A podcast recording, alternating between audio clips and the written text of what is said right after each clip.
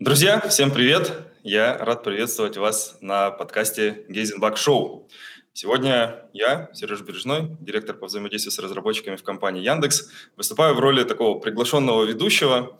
И у нас есть э, со мной вместе в студии два эксперта, Никита и Борис. Давайте каждый про себя чуть-чуть расскажет. Э, представьтесь, пожалуйста. Никита. Никита Макаров, э, член программного комитета Гейзенбак, директор по качеству программного обеспечения в группе компании Тиньков уже три с лишним года. Э, много занимаюсь наймом. Э, кажется, могу уже это, делать какие-то курсы по найму, как, как правильно нанимать, там, тренировать рекрутеров и вот это вот все. Как-то так. Ну, естественно, сам нанимающий менеджер. Класс. Боря, расскажи про себя. Uh, ну, значит, всем привет. Uh, меня зовут Борис. Uh, я руковожу тестированием в службе поисковых интерфейсов в данный момент в Яндексе. Вообще за плечами довольно большой э, опыт э, работы в тестировании, э, как работы, так и найма э, аналогично. Э, вот. Э, потому буду рад сегодня обсудить это, эти темки. Да. А тема нашего сегодняшнего выпуска – это все, что связано с наймом. А, мы хотели бы вам рассказать, как вообще в целом нанимают тестировщиков, как, может быть, нанимали их раньше. А, я, как человек, который тоже приложил очень много усилий к тому, чтобы выстроить процесс тестирования там, конкретно у нас в поиске, и процесс собеседований вообще в Яндексе. Вот. Сегодня мы будем делиться, я, наверное, чуть меньше, поскольку сейчас непосредственно тестированием занимаюсь меньше, ребята чуть больше. Э, постараемся вам дать такое овервью, что вообще можно ожидать, когда вы приходите наниматься э, QA-специалистом. Да? Давайте для начала, может быть, э, сделаем какую-то такую вводную тему, вводную про разные специализации, да, вообще кого в целом нанимают как QA-специалистов. Какие нынче на рынке есть позиции, э, какие есть типы людей, да, архетипы людей, которых мы, собственно, нанимаем. Mm. Ну, давай я попробую начать. Боря, может быть, дополнит там со своей колокольни эту картинку. А, кого сейчас нанимают, какие есть там типы условные, типы специализации, архетипы. Хотя, наверное, архетипы мне больше даже нравятся, чем специализация. А, есть э, чисто мануальное тестирование. Да? Вот есть компании, которые смотрят исключительно в мануальное тестирование. Э, очень большая доля в этом месте людей, которые нанимают такое, это аутсорсные компании. Тут все очень понятно и прозрачно. Они продают все-таки э, человека-часы, да, и человека часов э, мануального тестирования всегда можно продать намного больше, поэтому это выгодно. Вот. Спрос на это есть есть, ну, то есть не надо думать, что мануальное тестирование, ручное тестирование куда-то делось. Нет, ну, то есть есть заказчики, которые только вкатываются, входят в IT, да, то есть понимают, что что-то надо э, делать digital, э, писать какие-то приложения, как-то изменить своим взаимодействие с клиентом и процессом внутри, и для них это хорошо заходит даже. Вот. Второе, это второй какой-то архетип э, большой, это, назовем так, тестировщики с инженеркой да, то есть э, с какой-то хорошей инженерной подготовкой уже, да. Сюда входит программирование, знание инструментов оперирования бэкэндом, э, логирование, э, знание линуксовой консоли. Ну, то есть там там много-много-много-много-много всего, кроме того, чтобы что-то покликать, где-то что-то посмотреть, да. Это вот какой-то второй большой пласт. Вот. Третий пласт — это автоматизация. Притом я говорю сейчас про автоматизацию, ну, условно для меня плохом виде, да, то есть это взял тикет написать автотесты, написал автотесты, повесил тикет в следующую колонку, взял следующий тикет, и вот там обезьянка играет на барабане в голове, и тикеты это из одной колонки в другую кочуют. Вот. Э, на такое тоже есть спрос, э, Благо, мне кажется, он сейчас структурно меняется, ну, то есть рынок начинает в этом месте двигаться намного быстрее. Вот. И четвертое – это все, что связано с большой-большой инженеркой, ну, то есть делать погружение в инженерку еще глубже, это те самые пресловутые SDT, это нагрузочники, это люди, которые умеют и, и строят прям совсем кастомные системы CI-CD, те, кто разбираются в диплоях, в кубернетесах, во всем, всем, всем, всем, всем. Это вот такая четвертая, там, самая маленькая, маленькая, наверное, когорта а, численно. Вот. Менеджеров я здесь не беру, прям сразу говорю, это вот все без менеджеров, это мы сейчас только про инженеров говорим. Я не знаю, Сереж, мы будем там про менеджеров говорить, не будем. Ну, кажется, я думаю, что мы сейчас, я хотел как раз задать еще одну ось. Э, я не знаю, Борь, тебе есть что-нибудь добавить именно вот к специализации тестирования? Э, какие-то, может быть... Как вопрос скорее к, к Никите. Куда бы ты отнес ребят с довольно специфичным скажем так, опытом и направлением деятельности, условно там, к инженерам ли, а, например, ребят, которые занимаются тестированием плат, железок, все прочее. Да, да, да. Я, у меня очень много таких знакомых по моим предыдущим местам работы. Там инженерки очень много. А, я не знаю, осталось ли это где-то в записи. Мы вот на позапрошлом Гейзенбаге с моим воспитанником Иваном Сергеевичем Савариным э, дискутировали там, и э, вот в той компании, где он работает, у каждого каждый тестировщик должен уметь пользоваться таким инструментом тестирования, как паяльник. Вот. А, поэтому такие люди тоже существуют, и у них тоже уровень инженерки, он такой специфический, но он есть. Ну, то есть, типа, отрицать этого нельзя. Вот. Ну вот я и хотел э, немножечко, да, тоже про них добавить. Это, получается, говорим мы про ребят, которые только кнопочки нажимают, а нет, есть целый класс не, э, не, не, сотрудников, есть, есть, которые есть, да. обладают очень специфичным опытом, и которых тоже нужно и тоже нанимаем. А я еще бы напомнил про таких ребят, которые тестируют, например, голосовые интерфейсы, ну, и да. которые тоже, может быть, делают это в каком-то смысле мануально, вручную, да, проговаривая там какие-то команды тоже в том числе, но тоже есть э, какая-то специфика. А, задавая вторую ось, вот как раз хотелось поговорить про э, то, как, какого уровня людей, да, вот в наших терминах грейды, да, или, может быть, уровни, или еще как-то назовем это по степени крутости и опыта. Правда ли, что все компании хотят э, супер крутых сеньоров-помидоров, и что, не знаю, начинающие никому не нужны, или же все-таки есть э, какие-то градации, вот опять же, может быть, по архетипам, в конце концов, как-то же попадают новые молодые тестировщики на смену старым выгоревшим сеньорам? А, знаешь, это как в том анекдоте э, про старого еврея. И вы тоже говорите. Вот мой сосед говорит, и вы, и, ну и вы говорите, вам что мешает. Ну, все компании хотят сеньоров, да, хотят, они об этом говорят, кричат на каждом углу. Э, значит ли это, что они джунов не нанимают? Ну, какие-то не нанимают. А, какие-то нанимают. Вот. Вопрос, как они это делают, в каком количестве, в каком объеме. Вот. А говорить-то все гораздо. Вот. Ну, кто-то, кто-то говорит чуть более честно, кто-то чуть менее честно. Вот. Ну, вот, допустим, мы нанимаем джунов, но мы их нанимаем только со своих образовательных проектов. Вот. Кто-то mm. не, нанимает, не нанимает джунов вообще. Кто-то говорит, что не нанимает, но нанимает на самом деле. Вот. По-разному бывает. Ну, Кажется, а ты вообще можешь, люди... ты, ты, ты, если разделять, то в твоей голове существуют джуны и нет джуны, или есть еще какие-то градации посередине? Вот ты в том числе заговорил еще, например, про не, менеджеров, у меня, у меня, именно у меня... QA-менеджеров.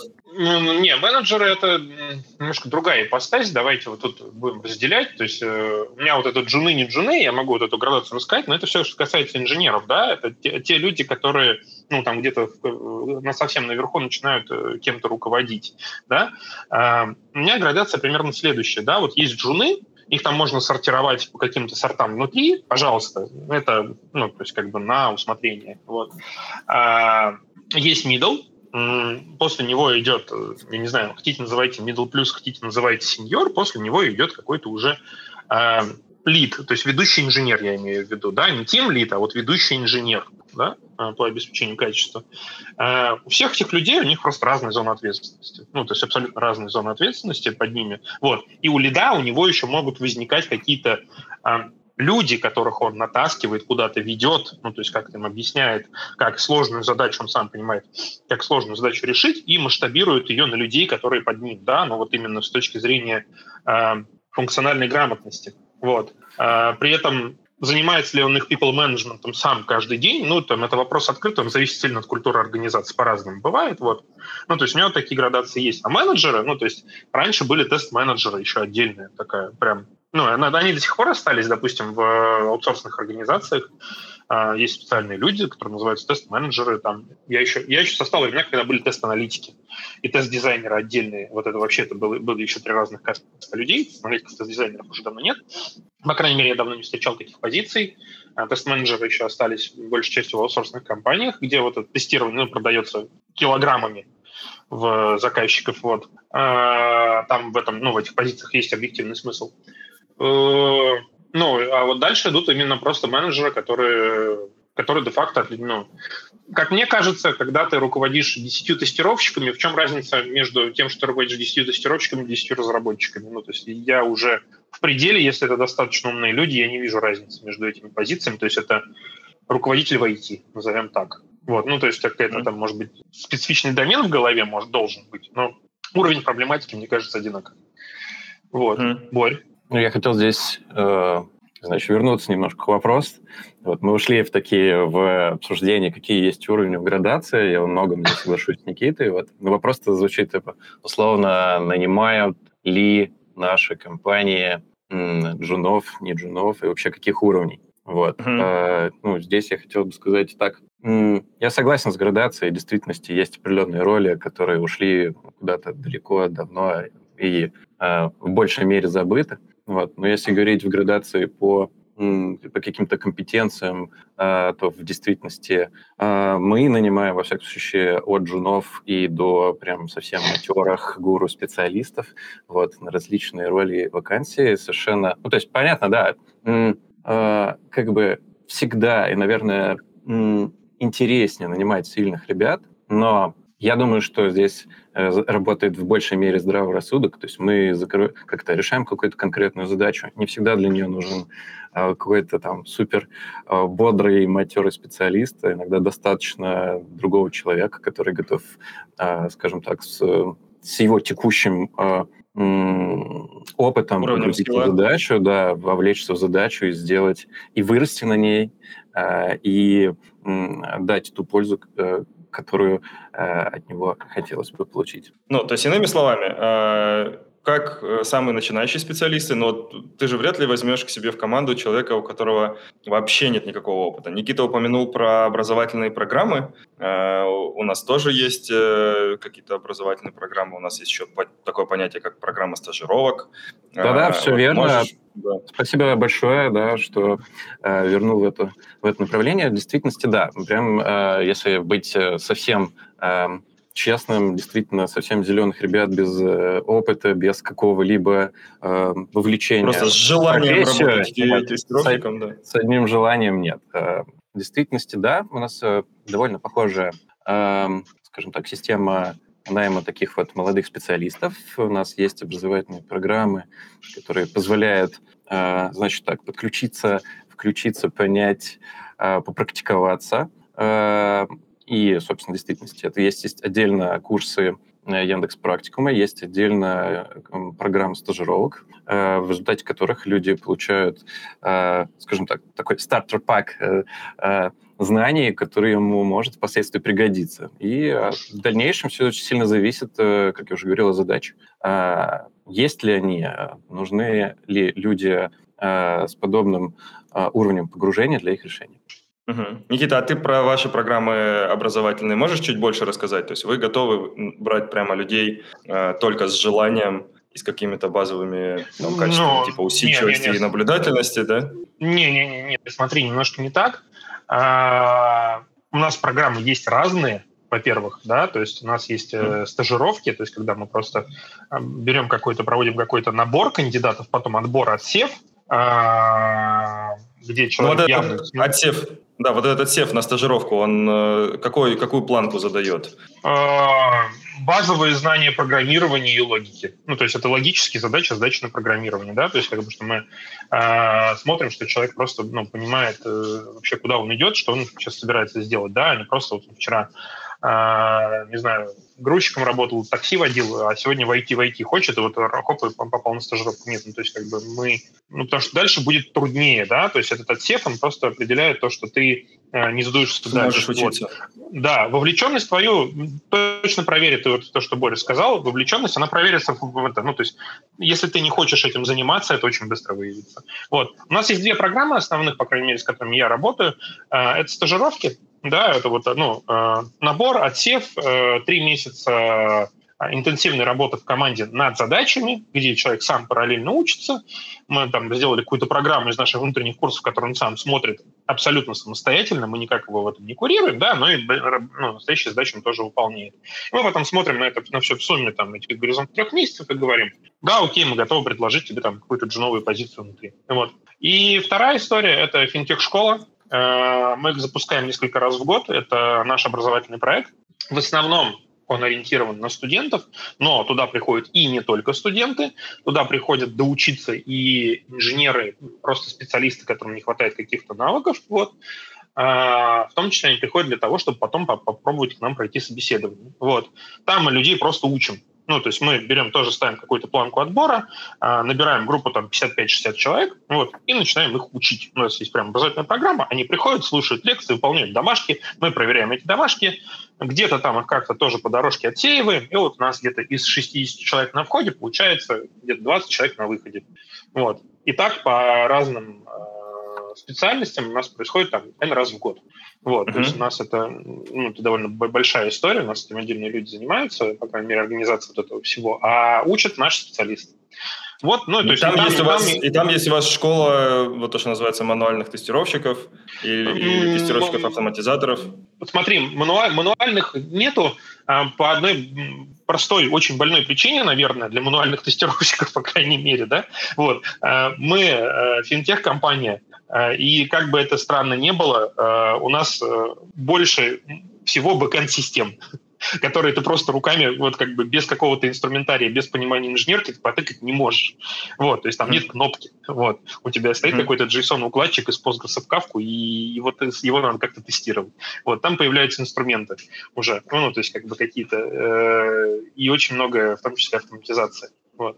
Mm-hmm. Э, Поэтому Поэтому в основном вот эти вот, в смысле, главный как бы курс QA – это понять вот то, что ты называл второй специализацией, да, тестировщик с инженеркой, э, что да, да, да, мы, уметь, мы делаем уметь мы, мы, мы делаем упор на это, почему? Потому что э, мы видим в этом э, выход из того, ну то есть мы видим видим в этом стратегический выход, да, то есть э, производительность человека, э, который занимается исключительно э, ручным трудом, даже очень высококвалифицированным, она очень хорошо, очень узко ограничена в э, единицу времени. Вот, об этом Насим Талеб писал еще, по-моему, мне кажется, в своей первой книге, да, э, вот, которая про черного лебедя. Вот, что есть масштабируемые, есть немасштабируемые профессии. Там, условно, профессия стоматолога не масштабируемая. Ты не можешь там, если даже ты очень талантливый стоматолог, там, ну, больше 10 человек в день э, осчастливить новыми зубами. Э, точно mm-hmm. так же с э, ручным тестированием, только ручным тестированием, да, и дальше начинаются вот эти истории с автоматизацией, тем, что мы как бы добавляем это все в профессию. Вот. Mm-hmm. У меня вот такой Интересно. вопрос. Да. А, да. У меня вопрос такой. Э, Никит, ты говоришь, э, в школе 60 э, человек на входе и 20 на выходе. А 20 человек вы нанимаете или 20 человек это которые проходят школу и готовы а, вот, и вот это хороший вопрос, Борь. И так, и так. Ну, то есть 20 человек, которые доходят до финала, мы даем сертификат, что типа мальчик, девочка, ты молодец, ты крут, ты дошел до конца, мы показываем их командам, ну, то есть кто-то... И дальше, дальше это вопрос в два конца, да, ну, то есть как бы где-то они просто сами не сходятся, ну, по фиту, ну, будем честными, фит-интервью с командой — это все-таки важная вещь, да, вот. А кто-то говорит, ну, как бы классно, но, но нет, вот, ну, то есть сами, сами ребята по-разному бывает, ну, то есть я тебе сейчас вот прям нет типичной картины в каждом запуске. Ну, то, как бы кажется, все, все-таки большую часть мы из этих людей, из этих 20 мы нанимаем именно к себе. Вот. Угу. Борь, а э, можешь рассказать немножко про найм как-то наш, вот как устроено э, из того же самого Яндекс Практикума, из программ стажировок? Окей, mm, okay, расскажу. Э, расскажу, значит, про стажировки а, следующим образом. Стажировки у нас бывают, м, бывали, э, я думаю, что мы продолжим эту практику, э, двух видов. То есть там люди к нам приходят через э, либо просто воронку найма, а есть вакансия, и туда идет какой-то поток, да, либо у нас э, проводятся определенного рода ивенты. Э, м, проходили подобные ивенты, а приходи там потестировать Яндекс, вот куда мы приглашаем э, молодых специалистов, которые горят желанием, обладают определенного уже, определенными навыками, которые готовы но, прийти но, но, и скажем так, задачи. зачаточными. Зачаточными? Действительно, или да, как? конечно, да. То есть это, условно говоря, я рассказываю сейчас про пол, э, который идет на вакансии э, именно э, стажерский. Вот. Uh-huh. И, собственно, да, это вот похожая механика, как описал Никита. Мы через э, подобное, ну, довольно широкое мероприятие э, отсеиваем ребят э, в зависимости от качества решения их задач и дальше с ними проводим, ну, продолжаем как бы э, секции, собеседования, общение с командой, готовы ли мы дальше с ними продолжать и развивать их как уже стажеры. Ну, и есть э, второе, ну, то есть либо это, опять же, как, как я уже говорил, либо ребят просто идут на вакансию, приходят, также решают задачки, стараются потрудить свое желание и свои возможности продолжиться уже как стажер в компании. Ну, и есть отдельный тред действительности, которые про Яндекс Практикум, где ребята проходят обучение, э, по результатам этого обучения они могут э, в дальнейшем также отправиться к нам э, пособеситься на какие-то существующие вакансии.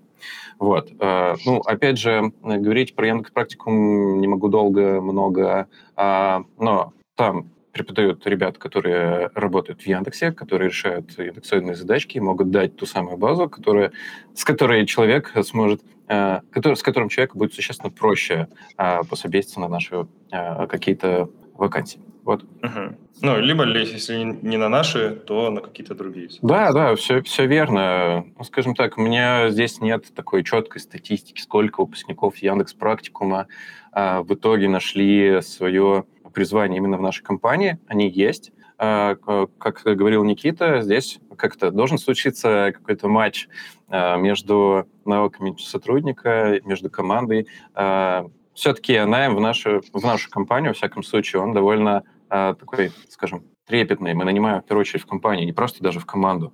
А, скажем так, мы хотим видеть э, этого в первую очередь, как коллегу, с которым ты можешь, вне зависимости, будете вы там через год заниматься одним проектом, через два, э, хочешь ли ты видеть себе такого коллегу. Вот, поэтому это довольно uh-huh. существенный такой момент, который мы реализуем в наших, э, стараемся реализовать в наших собеседованиях, вот для того, чтобы это, это прекрасное такое совпадение э, у нас случилось. Давай, вот ты классно задал да, тему про процесс собеседования, и до этого Никита еще говорил какие-то странные слова, фит, интервью, что-то еще. Давайте расскажем немножко, сколько вообще, вот как выглядит процесс найма. Вот человек откликается на вакансию, допустим, да, Ой. А, присылает там свое резюме. Дальше я, что с ним происходит? Я, я уже я настолько стал искушенным за последние два года в этой, в этой области, что э, я могу это сейчас долго, но постараюсь коротко. Во-первых, в разных компаниях, в зависимости от э, культуры зрелости, они выглядят по-разному. Это надо первое понимать. Если вы идете наниматься в стартап, то вам там реально придет вся команда просто на, на одну часовую встречу, вы, вы поболтаете и разойдетесь, вам скажут, типа, да, да, нет, нет, и офер сразу дадут. Вот. Э, в больших компаниях это выглядит на несколько иначе. Вот, то есть они, процесс достаточно многоуровневый. Вот, э, он еще может отличаться от того, сами вы приходите или вас ищут. Ну, то есть вот ты сейчас сказал, типа, я заслал резюме, да, Сереж, типа, и, и вот... Нет, не всегда так. Mm-hmm. Ну, то есть, типа, последовательность дальнейших действий может отличаться от того, что ты заслал резюме или тебя нашли. Вот. Mm-hmm. Это, это имеет значение. Вот. Но, в общем и целом, как бы, типа, давайте в маленьких компаниях, вот так типологически, совсем маленьких, а, либо, опять же, со звездочкой пункт, в компаниях с плохо выстроенным процессом. Они уже не маленькие, но процессы плохие, остались от маленьких. Вот. А, вы приходите на одну встречу, там сидит ваш будущий руководитель, там сидит, вам задает какие-то технические вопросы, вам задает какие-то там вопросы по вашим личностным качествам, да, чтобы оценить ваши софт-скиллы, оценить вашу мотивацию, еще что-то. Вот. Э, вы оттуда уходите, и вас там через 2-3 дня догоняет офер. Вот. Э, если вы, ну, если вы попали, условно. Вот. Э, ну, подчеркиваю, это чаще всего в каких-то маленьких компаниях происходит. Вот. В компаниях более-менее средней руки уже начинается процесс удлиняться. То есть там чем больше компаний, тем больше фаз в середине. Вот сразу говорю, это очень общая типическая такая вещь. Первое, с вами созваниваются для какого-то скрининга. То есть скрининг – это не всегда технический скрининг. Скрининг – это зачастую именно скрининг как раз на софт-скиллы, на общение, на какую-то мотивацию. Э, и это вот зависит уже от типа компании, да, ну, то есть как бы наши есть компании, которые, которые говорят, нам нужен один человек, мы готовы искать его два года. И нам пофигу, сколько мы людей переберем, и даже если мы там одного и того же человека будем там пробовать четыре раза, но вот если четвертого так подойдет, мы будем сто процентов уверены, только тогда мы его возьмем. Зависит. Вот. Э, предварительный какой-то скрининг, технический, не технический. Если прошли технический, дальше наступает техническое интервью которое может быть э, многоуровневым, в зависимости от того, на какую позицию вы идете. Вот. Допустим, у нас э, техническое интервью бьется в Тинькофф для кей-инженеров, бьется на э, два этапа. Первое – это профильная секция какая-то, да, если мы ищем человека, у которого большая часть экспертизы должна быть в мобилке, то у него первая профильная секция будет про мобилку, да, ну, то есть как бы умеет ли он тестировать мобильные приложения, знает ли он специфику мобильных приложений. Если бэкэнд, то бэкэнд, если фронт, то фронт. Вот.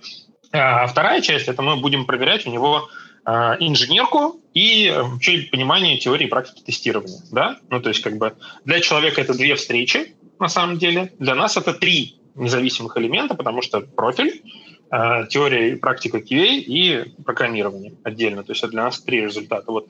После этого, допустим, то есть это вот все, давайте объединим в какое-то такое общее слово, техническое интервью, оно может там еще нарезаться, там в разных компаниях по-разному. То есть я слышал, там до шести уровней вот это вот доходит. Ну, то есть, типа, ты шесть раз встречаешься с разными людьми там по часу, по полтора, и тебя собеседуют. Вот. А, это все технические аспекты. После этого наступает fit, ну, то есть то, что называется fit-интервью, да, это когда ты уже технику прошел с каким-то результатом, то есть не нулевым. Если ты запорол технику, тебя дальше просто не позовут, потому что ну, смысла с тобой общаться нет. А, и ты, ты встречаешься уже с представителем команды или команд, куда тебя потенциально будут нанимать. В зависимости от масштаба компании это тоже, ну, то есть как бы это может быть одна встреча, может быть N встреч, либо одна встреча с N командами, ну, то есть там по-разному может быть. Вот. Э, и в зависимости от позиции, после этого, если вы идете на какую-то руководящую позицию, у тебя может быть еще встреча с менеджером N плюс один уровня. Да, то есть, ну, обычно там на N плюс 2 редко когда смотрят, это вот совсем-совсем уже, наверное, высоких э, каких-то менеджеров, вот, то есть, когда тебя там смотрят, там, целый вертикаль менеджеров выше тебя. Вот. А, плюс к этому еще дальше, в конце, в зависимости от э, типа компании, идет и вашего а, текущего положения идет э, согласование а, релокационного бонуса, если он у вас есть, э, компенсационного пакета, это отдельные встречи могут быть еще с отдельными, то есть это еще, еще этапы, этапы, этапы, этапы, а, и плюс проверка от службы безопасности. Ну, я работаю в э, финтех-организации, у нас много регулирующих органов, у нас, как бы, естественно, э, проверка от службы безопасности обязательно. Вот, ну, потому что мы не можем не благонадежно... А проверка от службы безопасности, проверка от службы безопасности это тоже часовая какая-то секция? Или нет, нет, нет, нет, нет, это просто какой-то... Это, нет, это, это абсолютно офлайново, э, в смысле того, что онлайново, извините, оговорился. Нет, ты просто заполняешь документы, проверяешь, что, как бы, что у тебя все хорошо. Вот, ну, то есть нет, это не встреча, вот, но я думаю, что в каких-то организациях это может быть и отдельная встреча. Вот, в зависимости от строгости регуляторов и конкретной локации, где вы нанимаетесь. Вот. А вот ты сказал, ты сказал про секцию, которая проверяет технические навыки, в частности, программирование. Можешь рассказать э, подробнее, это что такое? Те самые алгоритмические задачи? Которые... Не, ну, смотрите, тут, тут как бы тут каждый кто во что гораст. А, можно, в зависимости от компании, бывают, да, и для тестировщиков в том числе алгоритмические задачи, да, легко, например, в Гугле там все сдают вот эти, все, все разворачивают, э, имплементируют линки-кресты, разворачивают красно-черные деревья, и вот это вот все. Ну, то есть да, ты, ты никогда не будешь писать никакой алгоритм в жизни, но на собеседованиях ты это сдаешь, и это, да, там присутствует. Вот. У нас это по-другому. Вот. Мы даем какие-то прикладные задачи на программирование, мы стараемся их там вот все, все время совершенствовать, чтобы это было все еще ближе к тому, чтобы человек показал, как он это будет делать. Ну, то есть, условно, вот сейчас мы пытаемся сделать такой тренажер, где у тебя есть э, какая-то поднятая база данных, э, приложение, которое оттуда что-то делает, и ты покрываешь ее тестами, заодно модифицируешь приложеньку, как бы пишешь SQL-запросик в базу данных и обкладываешь все это тестиками. Прям, ну, mm-hmm. то есть, ну, ты это делаешь не с нуля, у тебя есть уже какая-то заготовка, которую у тебя интервьюер приходит, приносит, и ты начинаешь это вот все вместе с интервьюером потихонечку там патчи делать, ну, то есть показывают, как ты умеешь писать код, как ты умеешь отлаживать, понимаешь, это как покрыть-то тестами. Ну, то есть, как бы, чтобы, ну, чтобы это было максимально наглядно и близко к тому, что ты делаешь на работе. Потому что красно-черные деревья, черт возьми, на работе редко кто разворачивает. Вот. Mm-hmm. Еще есть по самописным алгоритмам. Вот. А вот написать бытовую разборку какого-нибудь XML, JSON и вот этого вот всего, это каждый день происходит. Mm-hmm. Вот. Как-то так. Окей. Боря, можешь что-то добавить, может быть, про... Ты тоже упоминал какие-то задачки, которые задаются для того, чтобы проверить, что тестировщик может тестировать. Что это за задачки такие на тестирование? Ой, я сейчас много чего добавлю. В первую очередь хотел э, как-то про секцию с безопасниками. У меня Бывал, кстати, подобный опыт у меня давным-давно, работая в консалтинговой компании. Вот, у меня, значит, были секции подобные с безопасниками. Это действительно был такой ивент. Это была встреча, чуть там не полуторачасовая, с ребятами, которые сидели и задавали различного рода вопросы. Вот. Ну, это первая такая ссылочка. Раз уж тему затронули, я считаю важно. Вот. А говоря про задания и говоря, в принципе, про механику подбора, э, здесь мы э, довольно похожи с тем, что рассказал Никита. Э, у нас в действительности есть такая вот вещь, действительно ее можно обозвать как некоторое такое техническое интервью, э, которое можно разделить на какой-то пул секций. Вот. Он очень зависим от того, какую мы задачу решаем, какого э, человека мы на какую должность собеседуем, да. А, значит, я хотел, хотел отдельно немножко проговорить, да, как такой важный момент, что у нас разделяется эта процедура для э, э, найма э, стажеров а, то есть это отдельный такой небольшой такой стрим, скажем так, с меньшим количеством э, собеседований, собеседующих и вот этих вот кругов итерации согласования, ну просто поскольку э, и ответственность, да, это стажер. существенно ниже, да, чем тех ребят, которые мы нанимаем, да. А, и э, все-таки больше, э, скажем так, внимания мы уделяем э, инженерам, которые мы нанимаем на позиции выше. От, э, э скажем так, от позиции зависит э, объем э, секции, то есть для инженера э, рядового, то есть не руководителя. Для, руководителя, руководителей все действительно такой отдельный отряд с отдельными нюансами и очень сильно зависит от той специфики, на которую, куда человек идет. Вот. По своему опыту скажу, что у меня скажем так, бывали собеседования с моим участием, где меня сажали там, между там, семью людей в одной переговорке, запирали на 4 часа, и вот все 4 часа мы обсуждали. Вот. Причем это был такой салат э, из задачек э, решений вопросов э, софт, не софт, оперативные, ситуационные. Короче, все на свете. Такое случается, но, но в нашей компании я не встречал. Вот. К сожалению и счастью, это именно так. Расскажу немножко про какие-то нюансы найма у нас, инженеров, в действительности у нас есть такое вот похожее как-то секция, то, что говорил Никита, это такой отбор отсеивания, насколько кандидат действительно про нас, про насколько его опыт релевантен тем задачам, которые а, мы от него хотим. А, зачастую э, с этой секцией а, справляются HR, то есть они дают какое-то... Сотрудники рекрутеры задают определенный пол вопросов, получают пол ответов, который позволяет немножко смачить эти ожидания, скажем так, человека и наши. Вот.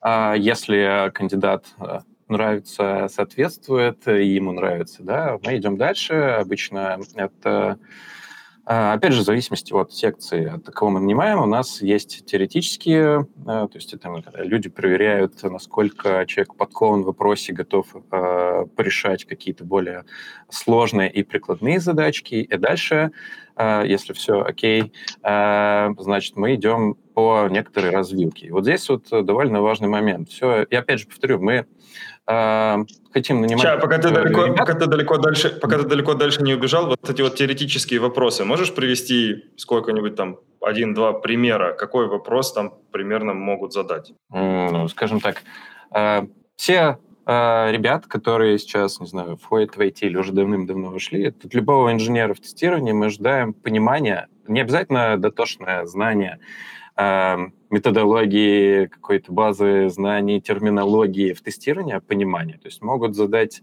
э, задачку э, на то, э, каким образом, не знаю, при, э, применить ту или иную методику белого или черного ящика. Вот. Ну, то есть, э, скажем, под, подобного характера задачи. Ну, то есть Прям... вам дан, вам дан кусочек интерфейса, как вы его будете тестировать? Не обязательно. Какие ну, есть... кейсы будете писать или как?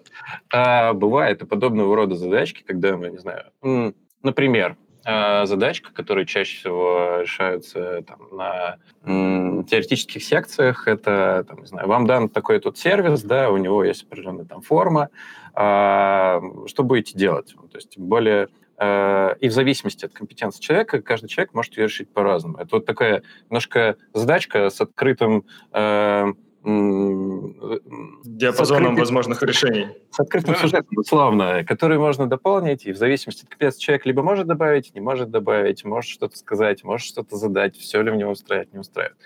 Вот, ну, типа, это один лишь из примеров. Бывают какие-то задачки, все очень зависит еще от компетенции, от решения. Выслушивая от компетенции, скажем так, собеседующего в том числе. Если видно, что человек справляется там, не знаю, посильнее, можно ему поднабросить вопросов, посложнее задачку дать. Если послабее, то есть нащупать то самое, а где он там, внизу, стоит mm-hmm. там продолжать, не стоит продолжать, да, то есть, условно говоря, там, там вспоминая какую-то, какую-то тоже свою какую-то практику найма, там, ты слышишь, что человек говорит там про методику каких-то граничных значений, да, то есть начинаешь уже на простых вещах пытаешься как человек, ну, давай вместе подумаем, как это работает. А, и ну, задачки совершенно разного характера. А, здесь а, история понять, нащупать, где там, где его границы, где он снизу, где он сверху. Ну, ну вот да, хорошо. Это, собеседование это не только про определить уровень знания, но и определить уровень незнания. Ну, то есть, как бы ты можешь просто на определенных вопросах, э, и это отличает хорошего интервьюера, опытного интервьюера от неопытного интервьюера. Опытный интервьюер очень быстро нащупывает там какую-то глубину знаний человека и начинает вот в ней уже внутри копаться, э, отсеивать вот. Ну, это, это нарабатываем. И это клево еще почему? Потому что, развивая эту тему дальше, и, эм, скажем, э, чему это все, для чего, да? А, бывает такое, что собеседуя на лида а, или на какую-то другую э, позицию, да, мы видим человека, который меньше справляется, скажем, недостаточно хорошо справляется для конкретной э, этой задачи, да, для какой-то конкретной роли, да, но при этом мы готовы предложить его с его текущим каким-то пулом э, навыков э, соседним ребятам, и я вот здесь почувствовал, что мы нанимаем Яндекс. Это не обязательно, что пройдя конкретно это собеседование, ты, ты окажешься конкретно в этом отделе. Нет, совершенно все не так. А, и вот определение этих границ позволяет нам более гибко э, работать э, э, с искателями вот, и резолвить найм, вот так скажем. Uh-huh.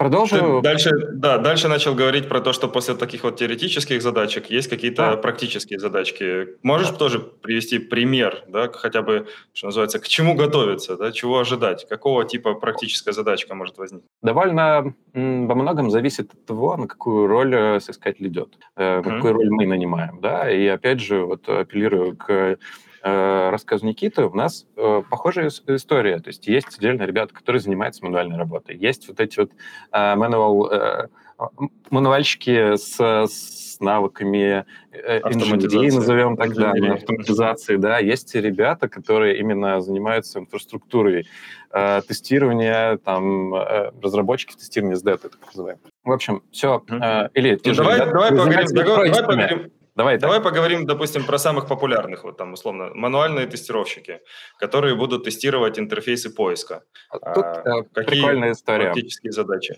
А, хороший а, тоже момент привел Никита про а, тренажеры. Тренажеры — это вот тот путь, куда мы а, некоторое время назад постремились и создали а, тренажерчики, которые позволяют а, нам потестировать ребят. То есть, условно, создавая на тренажере определенную задачку, обуславливая какие-то наличия, отсутствие определенных проблем э, с сервисом, мы даем прям конкретно, конкретную задачу соискателю, и это решает э, собственно, что? Что, что человек работает с тем интерфейсом, э, работает с прикладной какой-то конкретной задачкой, а не задачкой вакууме. Вот у тебя есть сервис, там, не знаю, он умеет там делить, множить, умножать какие-то поля ввода. Нет, он видит конкретику и работает с ней. То есть конкретика – это кусок, кусок интерфейса Яндекса, да, да, очень, по крайней мере, приближенный к нему, где э, специально собеседующий флагами включает, выключает те или иные баги. И собеседуемый должен обнаружить эти баги, правильно выстроив вопросы свои тестировочные, да, правильно э, выстроив да, интерфейсы. Да, приблизительно так. То есть есть определенный интерфейс, который позволяет управлять этим тренажерским э, тренажером. Тренажер очень похож на сервис Яндекса какой-то. Вот. Э, и, собственно, задача э, собеседующего выслушать ответ э, тестировщика. Тестировщик здесь выступает в роли... Понятно, для него это скорее как такое... Э, исследовательский опыт. А, ну, большинство, естественно, соискателей знают, как, как и выглядят сервисы и пользуются ими. Вот. Но, тем не менее, поискать что-то где-то – это довольно непростая задачка. И в таком около ну, собеседование, это для большинства ребят всегда стресс, да, в таком вот состоянии ребята стараются пользоваться этим самым тренажером, задавая вопрос интервьюеру, или интервьюер помогает раскрыть какие-то определенные темы. Чаще всего мы стараемся выслушать и понять, как поток мысли, как человек подходит к решению задачи, какие упоры он делает, чем он пользуется.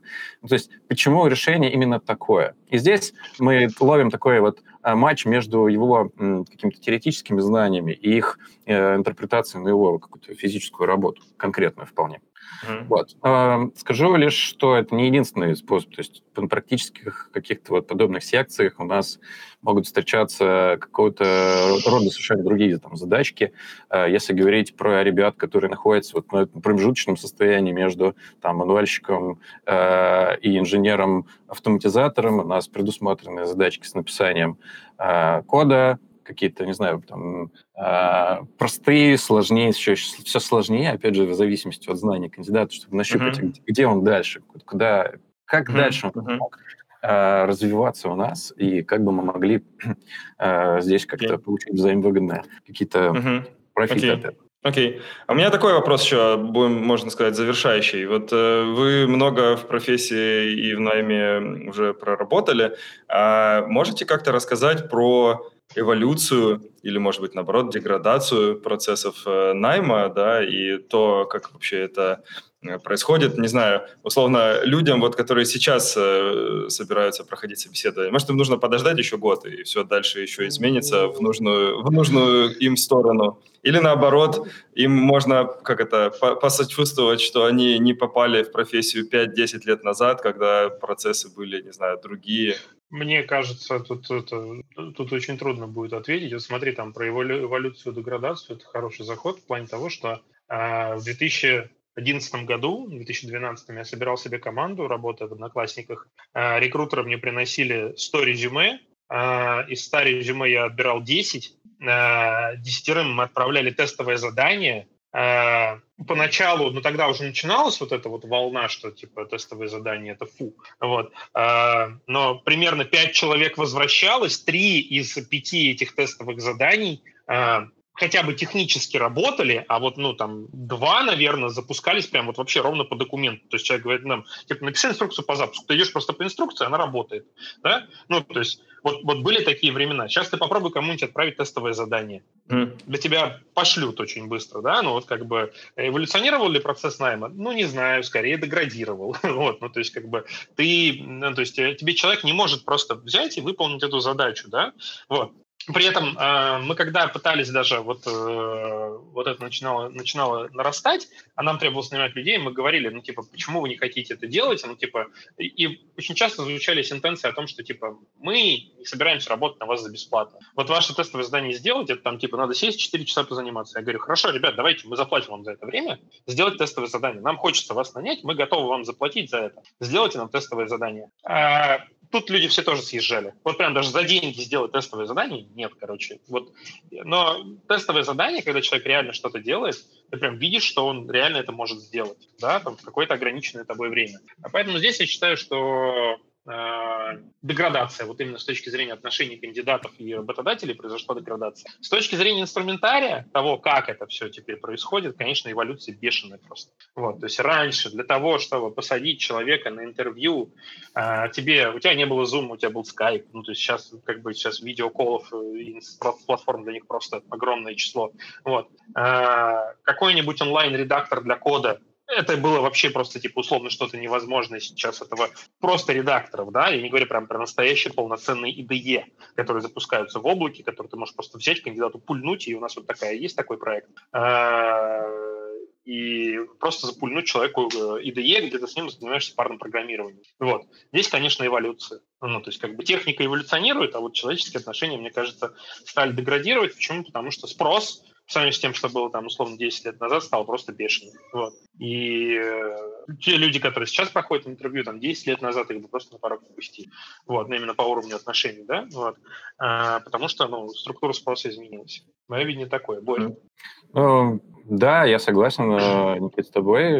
Единственное, наверное, добавлю, что типа, деградации сейчас подвергается время, время найма. Это довольно такая штука, которая, скажем так, если ты тут бьешься, условно говоря, или не, так неправильно такая неправильное выражение. В общем, есть команды, которые готовы, там, не знаю, за один э, день предоставить офер, да, там, не знаю, собравшись всем своим стартапом, да, вот. Есть э, команды, которые, условно говоря, начинают отсеивать, что ты действительно найдешь там с перфим матчем человека, который впишется, у тебя будет больше интервью, ты заморочишься. Вот кандидат находится где-то между этих двух э, огней, да, он, и вот чаще или не чаще, короче, э, по своему опыту, да, там, устраиваясь в Яндекс, я собесился в одну там крупную организацию, и они так долго меня устраивали, что я в итоге... Э, меня пригласили в Яндекс. Не дождался. Прошел, прошел все собесы, устроился, когда они ко мне Яндекс оказался стартапом. Типа, да, Яндекс оказался тем самым стартапом, который смог оперативно прособесить, оперативно принять решение, найти какую-то коммуникацию со мной.